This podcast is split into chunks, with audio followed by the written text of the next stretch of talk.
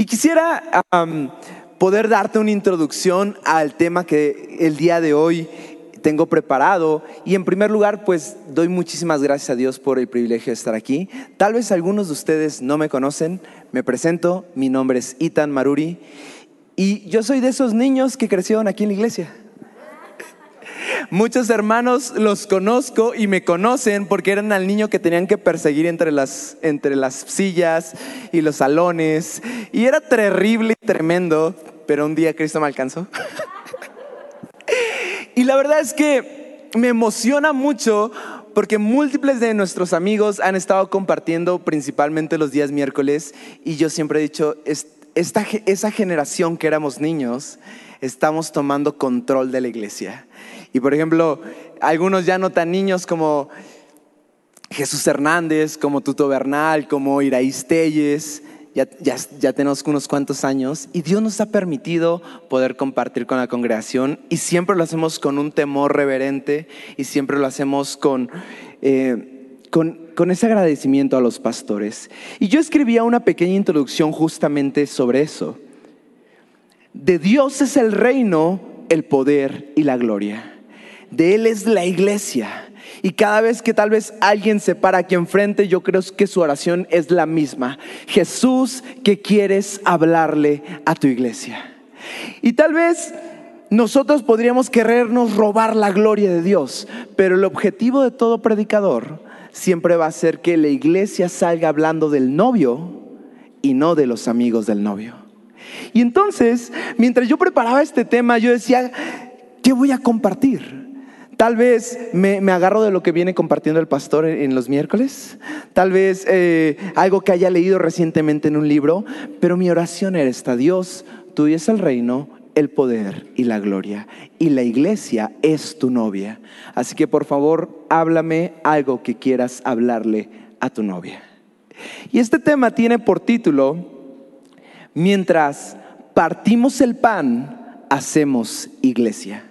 Y es un título algo curioso que pronto vamos a llegar al versículo bíblico que lo va a detonar. Así que te voy a pedir, por favor, acompáñame a Lucas capítulo 24.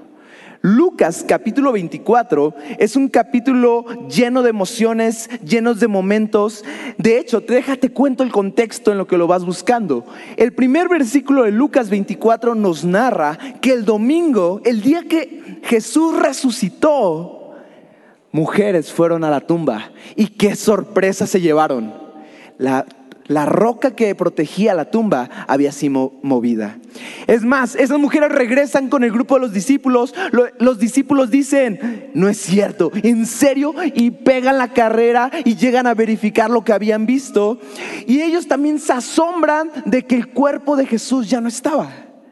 Pocos versículos más adelante, de hecho es lo que vamos a leer hoy, Lucas del capítulo 24, del versículo 13 al 35, la historia deja por momento pausado a los discípulos, a los doce, y se concentra y se centra en dos, que nunca antes habían sido presentados, de hecho uno de ellos nunca sabremos su nombre, pero que nos van a dejar una enseñanza increíble. Y quiero leer contigo una porción algo larga, prepárate. Lucas 24 del 13 al 25. Dice así, ese mismo día, dos de los seguidores de Jesús iban de camino al pueblo de Maús, unos 11 kilómetros de Jerusalén. Al ir caminando, hablaban acerca de las cosas que habían sucedido. Mientras conversaban y hablaban, de pronto Jesús mismo se apareció y comenzó a caminar con ellos. Pero Dios impidió que lo reconocieran. Él les preguntó, ¿de qué vienen discutiendo tan profundamente por el camino? Se detuvieron de golpe con sus rostros cargados de tristeza. Entonces uno de, ellos, llamado Cleofas, contestó, Tú debes ser la única persona en Jerusalén que no oyó acerca de las cosas que han sucedido allí los últimos días. Me encanta cómo contesta Jesús. ¿Qué cosas? Las cosas que le sucedieron a Jesús, el hombre de Nazaret, le dijeron, era un profeta que hizo milagros poderosos, también era un gran maestro a los ojos de Dios y de todo el pueblo. Sin embargo, los principales sacerdotes y otros líderes religiosos lo entregaron para que fuera condenado a muerte y lo crucificaron. Nosotros teníamos la esperanza de que Él fuera el Mesías que había venido para rescatar a Israel. Todo esto sucedió hace tres días. No obstante, algunas de las mujeres en nuestro grupo de seguidores fueron a su tumba esta mañana temprano y regresaron con noticias increíbles. Voy a hacer un comentario bobo. Mi mamá no le gusta esa palabra increíble porque si tú te la pones a pensar dice no creíble. Y tal vez, tal vez los traductores usan esta palabra en concreto porque los discípulos tenían dudas, así como, ah, increíble, ah, ¿en serio habrá resucitado? Ahorita hice esta pausa porque vamos a retomar eso en un momento. Versículo 23. Dijeron que el cuerpo había desaparecido y que habían visto ángeles quienes le habían dicho que Jesús estaba vivo. Algunos de nuestros hombres corrieron para averiguarlo y efectivamente el cuerpo no estaba. No dijeron que había resucitado, solo que el cuerpo no estaba, tal como las mujeres lo habían dicho. Entonces Jesús les dijo, qué necios son. Este, me encanta la Biblia, porque la Biblia es tan descriptiva, no sé si mientras lo fuimos leyendo te imaginaste la escena. Domingo por la mañana, las mujeres camino a, la tumba, estos discípulos yéndose camino en Maús, un extraño aparentemente se les atraviesa la conversación y particularmente me encanta esta historia porque tal vez tú has vivido lo mismo que yo. ¿No te ha pasado que alguna vez has conocido un desconocido y le has terminado contando toda tu historia de vida? Ok, soy el único pecador que hace eso. Pero estos discípulos en este momento, Dios impidió que reconocieran a Jesús y entonces le empiezan a contar todo. Y yo lo que quiero decirte es que Dios permite encuentros Dios permite momentos, Dios permite conversaciones que van a transformar nuestras vidas, que van a hacer de notar que Cristo está en medio de nosotros. Y con eso quiero empezar. Te voy a hablar de tres cosas y la primera de ellas es, mientras conversamos, Jesús interviene. Los discípulos venían, dice la Biblia, que platicando y cuando Jesús los interviene, Jesús hace una palabrita, usa una palabra. ¿De qué vienen discutiendo? No sé, voy a agarrar una historia como para darte a entender un punto y es, cuando eras niño, yo sé que para algunos eso es pronto, para algunos eso fue hace mucho tiempo, pero cuando eras niño y tus papás estaban discutiendo, ¿qué hacías? A menos que quisieras morir ese día, te ibas a tu habitación, dejabas que ellos acabaran y volvías cuando las cosas estaban más tranquilas, ¿no? No creo que fueras de esos niños viendo a tus papás discutir y decirles, ¿sería buen momento decirles que olvidé la cartulina para mañana? No, genuinamente, si tienes dos amigos discutiendo, los dejas acabarse entre ellos y cuando acaben, ya te metes. Pero esta historia se desarrolla en el hecho de que dos discípulos venían caminando y venían platicando ya tensos, ya enojados. La, plática que traían ellos era una plática difícil. Y verdaderamente que sí. Ponte a pensar esto. En la mañana habían escuchado que Jesús había resucitado y para ese punto del día ellos estaban huyendo de Jerusalén. Y tal vez venían platicando de sus razones por qué abandonaron al resto de discípulos. La plática era una plática difícil. Y en medio de esa plática difícil, Jesús llega. Y me encanta porque Jesús llega y le dicen, ¿de qué vienen platicando? Ese chismo, ¿Has conocido ese amigo chismoso? En este momento Jesús llega, ¿de qué están platicando? ¿De qué están discutiendo? Y en este primer punto que quiero comentar contigo, mientras conversamos, Jesús interviene quiero decirte dos cosas. La primera de ellas es que a Jesús no le incomodan nuestras conversaciones. Tal vez Tú te has encontrado en algún momento de la vida en una conversación en donde quisiera decirle, Jesús, los próximos cinco minutos no los escuches, por favor. O tal vez te has encontrado en una plática y en un momento en donde dices y piensas, wow, espérate, Jesús está aquí conmigo justo en este instante después de lo que acabo de decir. Y a veces eso nos llena de temor en la vida. Y a veces eso nos llena de una condenación en la vida. Pero déjame decirte algo. A Jesús no le incomoda nuestras conversaciones. Y número dos, Él no teme estar en nuestras conversaciones. Esta historia me encanta porque estos dos discípulos probablemente traían el corazón lastimado.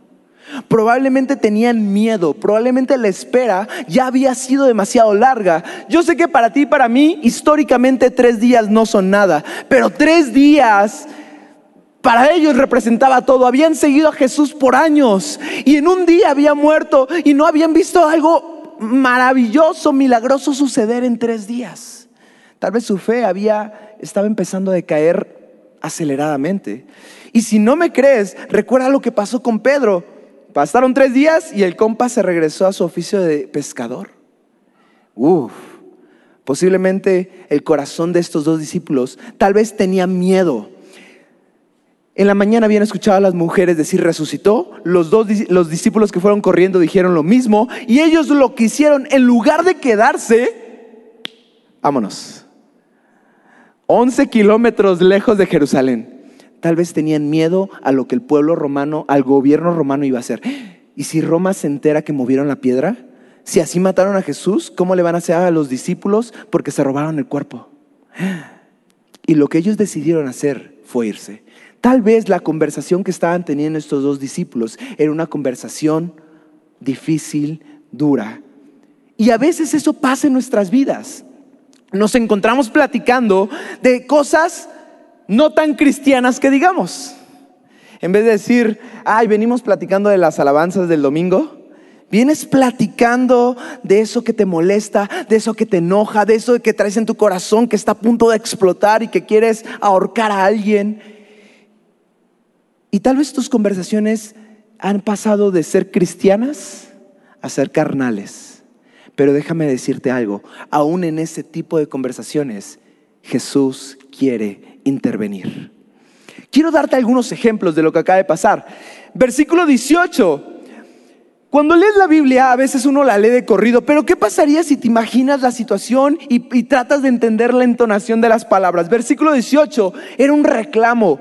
Entonces uno de ellos, llamado Cleofas, contestó, tú de por sí te acabas de meter en nuestra conversación, pero además osas no saber de qué se trata el asunto. Tú eres, debes ser la única persona en Jerusalén que no oyó acerca de las cosas que habían sucedido allí.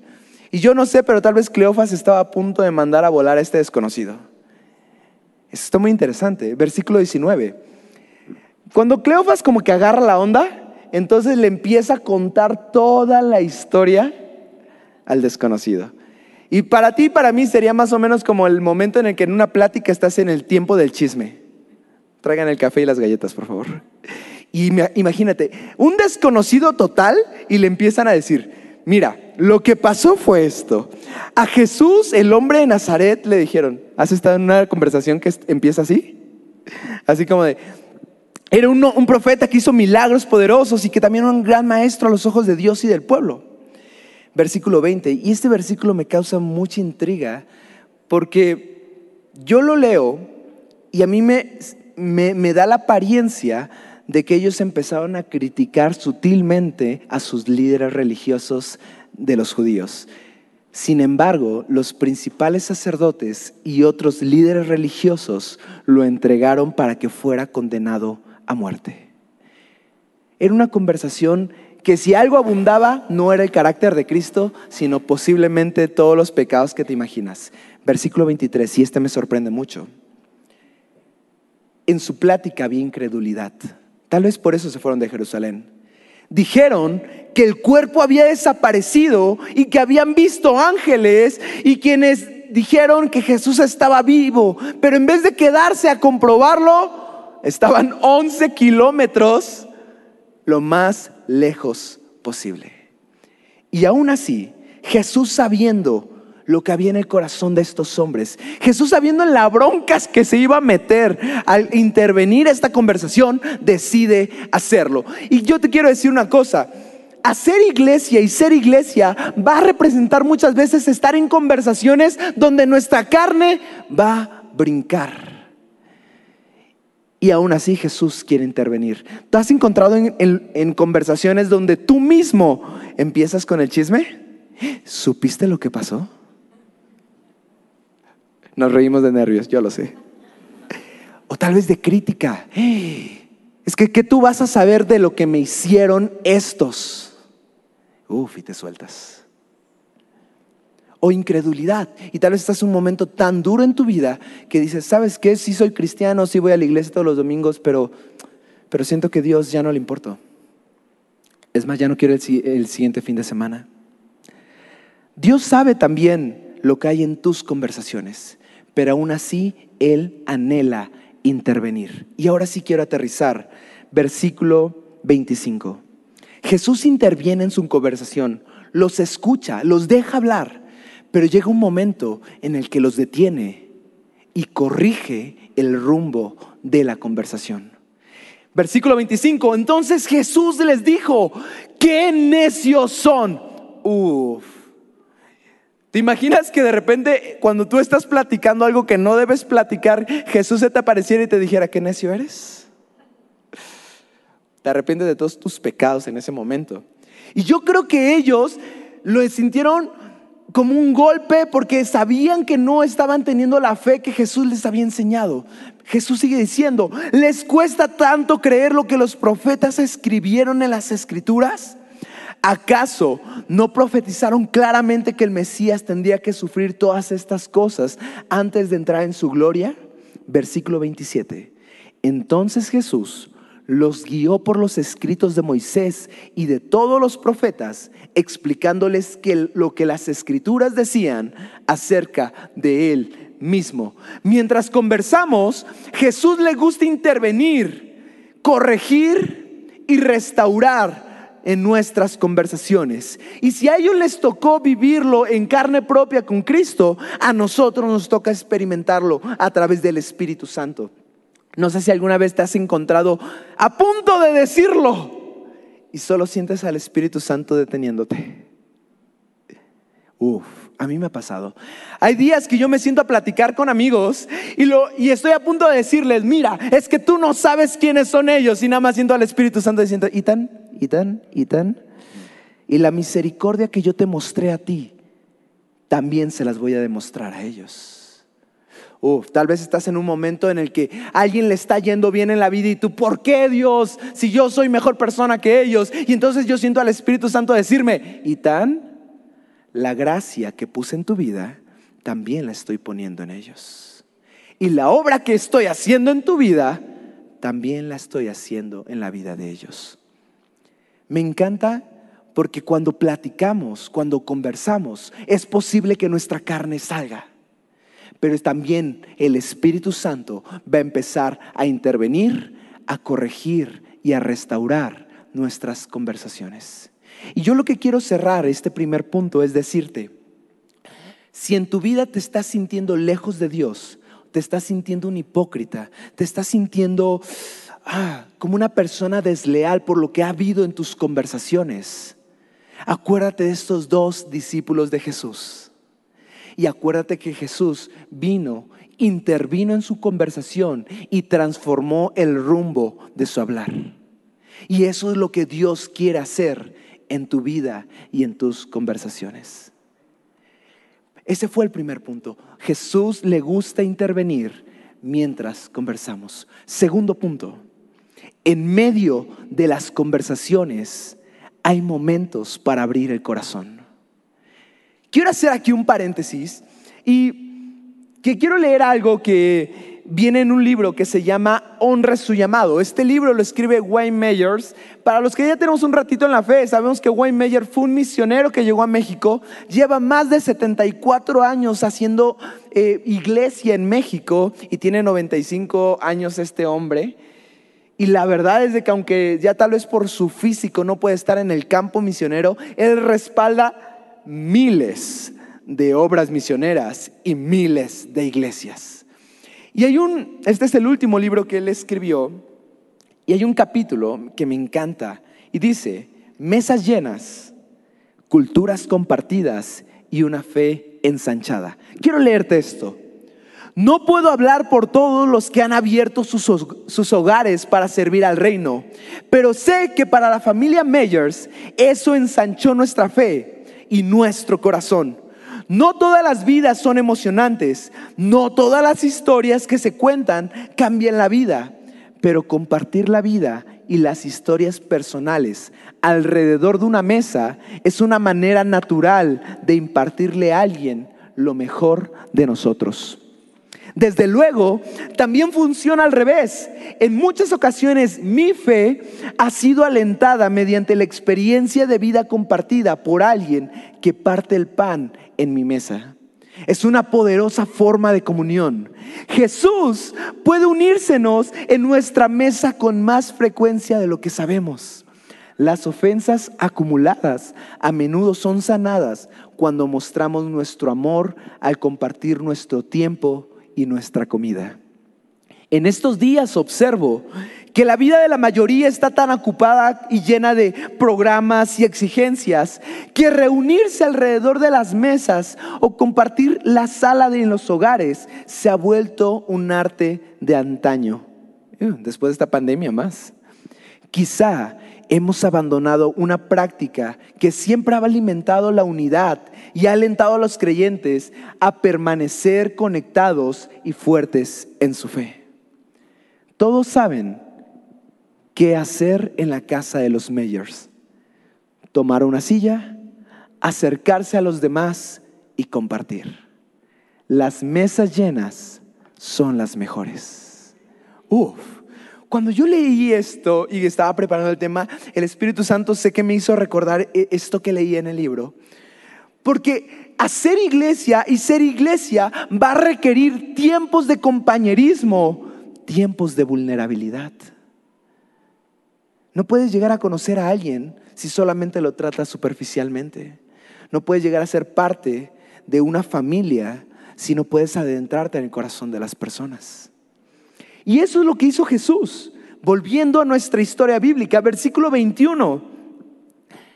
Los discípulos venían sacando todo lo que había en su corazón, pero en el versículo 21 ellos nos dejan ver vulnerabilidad. Nosotros teníamos la esperanza de que Él fuera el Mesías que había venido para rescatar a Israel. Y todo esto sucedió hace tres días. Tal vez para ti, para mí, es difícil comprender por qué era tan importante un Mesías para los judíos. Los judíos eran una cultura que llevaba siglos dominados uno tras otro, esclavizados, sometidos. Ellos anhelaban con ansias una promesa que decía que lo, iba a haber libertad. Y habían seguido a Jesús tres años algunos. Y oh sorpresa, Jesús había muerto. Y estos no se esperaron a ver la resurrección, se, habían ido. Así que no sabían que Jesús había resucitado de tal forma que nos dejan ver su corazón vulnerable, lastimado, herido, entristecido, que dice, nosotros teníamos la esperanza. Acabamos de salir de una pandemia y tal vez muchos de nosotros nos vamos a encontrar en pláticas y en conversaciones en medio de la mesa con frases como la siguiente. Yo tenía la esperanza de que esta enfermedad no llegara a mi vida. Yo tenía la esperanza de que este trabajo por el cual he estado luchando, me he estado esforzando, se diera. Yo tenía la esperanza de que no me despidieran en este tiempo. Yo tenía la esperanza de que este negocio con el cual mantengo a mi familia y con el cual proveo funcionara. Yo tenía la esperanza de que los planes que tracé con tanto esmero resultaran. Yo tenía la esperanza de que mi familiar no muriera. Muchas veces nos vamos a encontrar sentados platicando con amigos y escuchando este tipo de frases. Jesús se tomó el tiempo de escuchar. Y cuando se y cuando hacemos esto es cuando nos convertimos verdaderamente en iglesia, en cuerpo de Cristo. La Biblia dice, lloren con los que lloran, alégrense con los que se alegran. Quiero ir a un versículo que son los versículos más difíciles de entender, pero que, pero que vivirlo es peor aún. Santiago 5:16. Santiago 5:16 dice, confiésense unos a otros sus pecados y oren unos por otros para que sean sanados. La iglesia está diseñada para ser congregacionalmente un cuerpo, una familia. Pero hay muchos que han optado por ser lobos solitarios. Hay muchos que no han entendido que lo que Dios anhela es llevarnos a una relación. Primeramente como la cruz, primeramente en vertical con Cristo y horizontal con la iglesia. La iglesia está puesta aquí en la tierra para que seamos un cuerpo, una familia de la fe, nos podamos sostener unos a otros. Este versículo es por eso muy difícil. ¿Alguna vez has confesado tus pecados con un hermano de la iglesia? Es difícil, ¿no? Sientes que te van a juzgar. Sientes que alguien después de lo que digas ya no te va a volver a ver igual. Sientes que tu estatus de líder, de buen cristiano se va a caer. Pero la Biblia nos llama a la vulnerabilidad. Porque te vas a dar cuenta. Mundo de Fe ha aprendido este principio desde hace muchos, de muchos años. Mientras, mientras yo callé, mis huesos se secaron. Por eso tenemos programas como Ya Basta. Y en Ya Basta tenemos programas tan fuertes como por ejemplo Alto a la pornografía, en donde tú tienes el valor de entrar a este grupo y te das cuenta que no eres el único que está batallando con eso pero que hay una salida. Hay programas como Corazón Puro, que es ah, para los que han sufrido de abuso sexual. Y tú te armas de valor y entras y te das cuenta que no fuiste la única persona que pasó por eso, pero que hay una esperanza, un camino de restauración a tu vida. Confesaos unos a otros sus pecados, oren unos por otros para que sean sanados. La intención de la iglesia es poner momentos de vulnerabilidad en donde el Espíritu Santo pueda moverse y restaurar vidas. Y sabes que cuando aprendemos ese principio avanzamos, pero cuando no lo aprendemos nos estancamos. Quiero, sin catalogar a nadie, esto, esto lo aprendí de otra iglesia, a veces podemos decir que hay tres tipos de personas en una iglesia. Primer tipo de persona, los que no tienen relación con la iglesia. Cristianos que llegan el domingo, pasan lista y se van. Y nunca supimos ni cómo se llamaban, ni de dónde venían, ni cuáles eran sus necesidades. Solo para ellos era un checklist. Domingo fue la iglesia. Y cuando tienen problemas en la vida y cuando tienen circunstancias, no tienen familia en la fe de quien abrazarse y, viven frustrados de decir, la iglesia es hipócrita, la iglesia no me atiende. Bro, tú no has sido familia para la iglesia. Segundo tipo de persona son los que han aprendido el concepto, el principio de abrir su corazón, de hacer iglesia, de compartir el pan en una mesa, pero tal vez en la vida alguien te lastimó. Tal vez en ese abrir tu corazón alguien abusó de la confianza de las palabras que dijiste. Tal vez tú mismo te descubriste no siendo fiel a guardar algo que te habían confesado y que te habían dado como, como algo de valor. Y tal vez te decepcionaste de la iglesia. Y dices, no, ya ahora voy a la iglesia, saludo a todos, pero a nadie le digo nada. Porque sé que aquí nadie es verdadero. Te voy a decir una cosa. La gracia de Dios no la merecíamos y aún así Dios nos la quiso dar. Y ese favor y esa misericordia que no merecíamos ni éramos capaces de recibir nos fue dada. Cuando aprendes ese principio, la cultura de gracia empieza a funcionar en tu vida de tal forma que ahora puedes perdonar y amar a una gente que te lastimó. Y el tercer tipo de persona en la iglesia son esos sí, que los lastimaron, que alguien abusó del poder que tenía, que alguien, uff, fue un mal líder para ellos, alguien que les cerró las puertas o no les dio el abrazo cuando no estaban, pero aprendieron que tenemos que continuar siendo iglesia y son esas personas que siguen siendo y haciendo iglesia.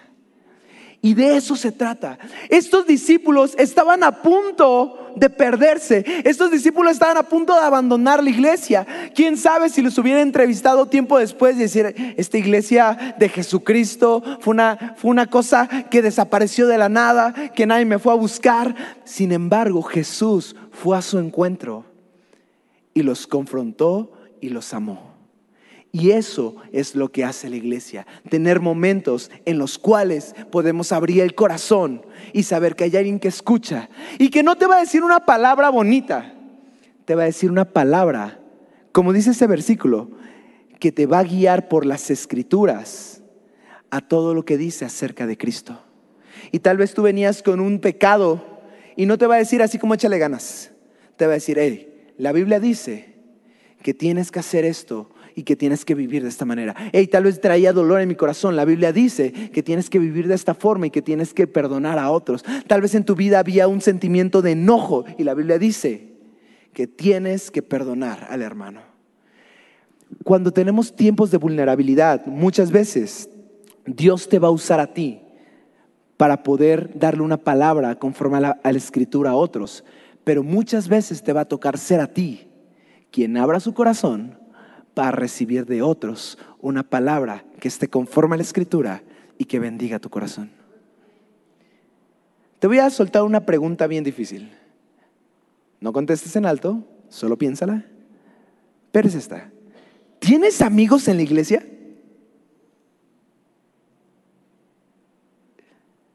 Es una pregunta a veces difícil, ¿no? Dice, de por sí no tengo amigos. y luego en la iglesia. ¿Te has sentado a platicar con otros sobre la vida, problemas, tonterías y babosadas sin sentirte juzgado? Uf. Yo te voy a decir una cosa. Te animo a que pongas en tu corazón un deseo de ser y hacer iglesia. De tener amigos y encontrar a tus mejores amigos en la iglesia. Voy a mi punto número tres. Mientras conversamos, nuestro corazón empieza a arder. Quiero que regresamos al escrito bíblico, versículo 29. Jesús los llevó por las escrituras, Jesús los llevó por los profetas y en un momento dado de, de la caminata ya, ya estaban cerca de Maús y entonces Jesús hizo como que se iba a ir, versículo 29. Pero ellos le suplicaron, quédate con nosotros esta noche, ya se está haciendo tarde. Entonces Él los acompañó a la casa. Al sentarse a comer, tomó el pan y lo bendijo. Luego lo partió y se lo dio a ellos. De pronto se les abrieron los ojos y lo reconocieron. Y en ese instante Jesús desapareció. Entonces se dijeron el uno al otro. No ardía nuestro corazón cuando nos hablaba en el camino y nos explicaba las escrituras. Cuando te sientas con amigos a platicar, de repente tu corazón empieza a arder. ¿Sabes? Me he sentado con amigos y de repente alguien dice, uff, acabo de leer esto en este libro esta semana. Y te empieza a decir, te empieza a contar y dices, no inventes, eso es lo que yo necesitaba escuchar. Esa era mi oración y la acabas de contestar. Y sales de esa conversación con un corazón apasionado. De repente otro amigo dice, uff, acabo de leer este pasaje de la Biblia y Dios me acaba de dar esta revelación y te empieza a contar y dices, no lo puedo creer. He leído muchísimas veces ese pasaje y no había visto tremenda joya que el Espíritu Santo te acaba de dar. Te la voy a robar y un día la voy a predicar. Y te asombras de cómo alguien, cómo Dios le dio a alguien una revelación tan increíble de la palabra. De repente te encuentras platicando con amigos que han pasado situaciones difíciles y escuchas cosas como esta. Sí, mi familiar murió. Y Cristo me ha enseñado a seguir viviendo, a honrar a Cristo, a recordar a la persona que perdí, pero a seguir avanzando en la vida. De repente te encuentras en esa mesa y te encuentras amigos que dicen, sí, mi familiar está enfermo y tal vez es algo de lo que nunca se va a curar. Pero he decidido mantenerme firme en la fe, sin importar si, si sucede o no sucede un milagro. Y yo me he encontrado con amigos sentados en un sofá contando cómo nos fue terriblemente mal en la pandemia. Y me acuerdo uno que dijo, todos mis planes se frustraron, nada salió como planeé, pero aún así sigo confiando que Dios es bueno. Yo necesitaba ese día escuchar eso. Dios anhela encuentros y conversaciones. Dios anhela gente reunidos alrededor de una mesa platicando. Dios anhela que en medio de esos momentos partamos el pan y de repente descubramos que Cristo había estado ahí todo ese tiempo. Y me encanta eso. Tal vez sales de una reunión con amigos y tu corazón empieza a arder de pasión. Empieza a arder de pasión por Cristo, por el reino, por el ministerio. Es más, sales ministrado. No necesitas hasta el domingo de la iglesia. Uf, reunión de miércoles por la noche en casa de alguien, dos de la mañana. Eso es todo lo que necesitabas. Anhela tiempos de compartir el pan y darte cuenta que en todos esos tiempos Jesús estuvo presente. Yo creo que eso es lo que más me asombra de ese versículo. Tenían a Jesús a un lado. Jesús estaba, estuvo ahí todo el tiempo. De quien se quejaban, de que quien tal vez tenían dudas, siempre estuvo ahí. Y hasta que partieron el pan, se dieron cuenta que era Él. Muchas veces tú te vas a encontrar con amigos platicando, comiendo, echando relajo. Y al final te vas a quedar en un momento de silencio. Me encanta yo, me pierdo en el horizonte y solo veo que después de una plática en donde tal vez hubo un poco de chisme, un poco de crítica a los líderes, un poco de murmuración y una que otra este, cosa que no debíamos decir, me doy cuenta cómo el Espíritu Santo fue corrigiendo poco a poco nuestra conversación. Y, al final dices, no, creo que, perdonen chicos, esto no lo debéis decir, discúlpenme. Y empezamos a ver cómo hubo momentos de vulnerabilidad en donde, chicos, amigos, necesito decirles algo, yo sé todo lo que estoy mal, solo escúchenme. Y después de que te escuchan, alguien tiene una palabra de Dios para tu vida. Y de repente, esa palabra de Dios te empieza a dar una promesa. Y, y tú venías todo, todo abatido, todo destruido, pero sales avivado y apasionado porque Dios no se ha olvidado de ti. Te voy a decir algo muy duro y espero que lo recibas con amor. Si las conversaciones con tu grupo de amigos no te están haciendo arder por Cristo, por el ministerio, por la iglesia, por tu familia, por tu matrimonio, por las cosas que valen la pena vivir, tal vez ah, tienes que poner pausa a ese grupo de amigos y encontrar amigos en la fe que hagan que tu corazón empiece a arder de pasión. La historia no termina ahí, permíteme unos versículos más. Versículo 32. Entonces se dijeron el uno al otro, no ardía nuestro corazón cuando nos hablaba en el camino, explicaba las escrituras. Versículo 33, esta es una locura. En menos de una hora estaban de regreso a Jerusalén. Yo soy del Politécnico, en el Poli hay una, una carrera que se llama 11K, estoy casi seguro que esa cosa es bíblica entonces. Pero imagínate, Tal vez no se refiere a que en una hora se aventaron los 11 kilómetros. Tal vez se refiere a que empacaron de volada y en una hora estaban de regreso. Pero hubo algo que los motivó a moverse. Versículo 34. Quienes decían el Señor se ha resucitado de verdad, se le apareció Pedro. Luego los dos de Maús habían contado cómo Jesús se les había aparecido mientras iban por el camino y cómo lo habían reconocido cuando partió el pan. El Espíritu Santo va a permitir momentos y conversaciones donde a través de tus palabras y tu conversación, gente que se había alejado a 11 kilómetros de Jerusalén, de su iglesia, de su familia, de su matrimonio, gente que había creído la mentira de Satanás, se había enfriado y se había ido lo más lejos posible de la iglesia, sean atraídos otra vez de vuelta. Y al volver, uff, todos los hermanos van a ser iglesia nuevamente. Quiero terminar contigo con una oración. Aún te quisiera pedir, ponte de pie. Este pequeño mensaje ha ido en muchos sentidos. En un principio fue que a veces nuestras conversaciones siguen siendo transformadas. Y si todavía hay en tus conversaciones cosas carnales, pida al Espíritu Santo que siga transformando. La segunda parte del mensaje fue, permite que en tus conversaciones haya tiempos para abrir el corazón en donde tanto tú puedas abrir tu corazón como otros puedan abrir el corazón y que el Espíritu Santo los guíe para dar palabra conforme a la Escritura, para ser edificados unos a otros. Y la tercera parte es que cuando estamos entre amigos de la fe, empezamos a arder de pasión nuevamente. Y sobre eso vamos a orar. Espíritu Santo, haznos arder de pasión nuevamente. Tal vez la pandemia nos enfrió.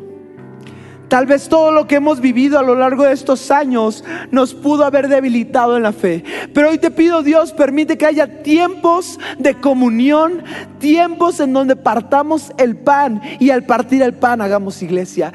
Que en ese tiempo podamos abrir el corazón y ser vulnerables. Que aun si nuestras conversaciones siguen teniendo elementos carnales, los podamos someter a ti. Y tú cada vez transformes más nuestra manera de hablar y de conversar y de relacionarnos.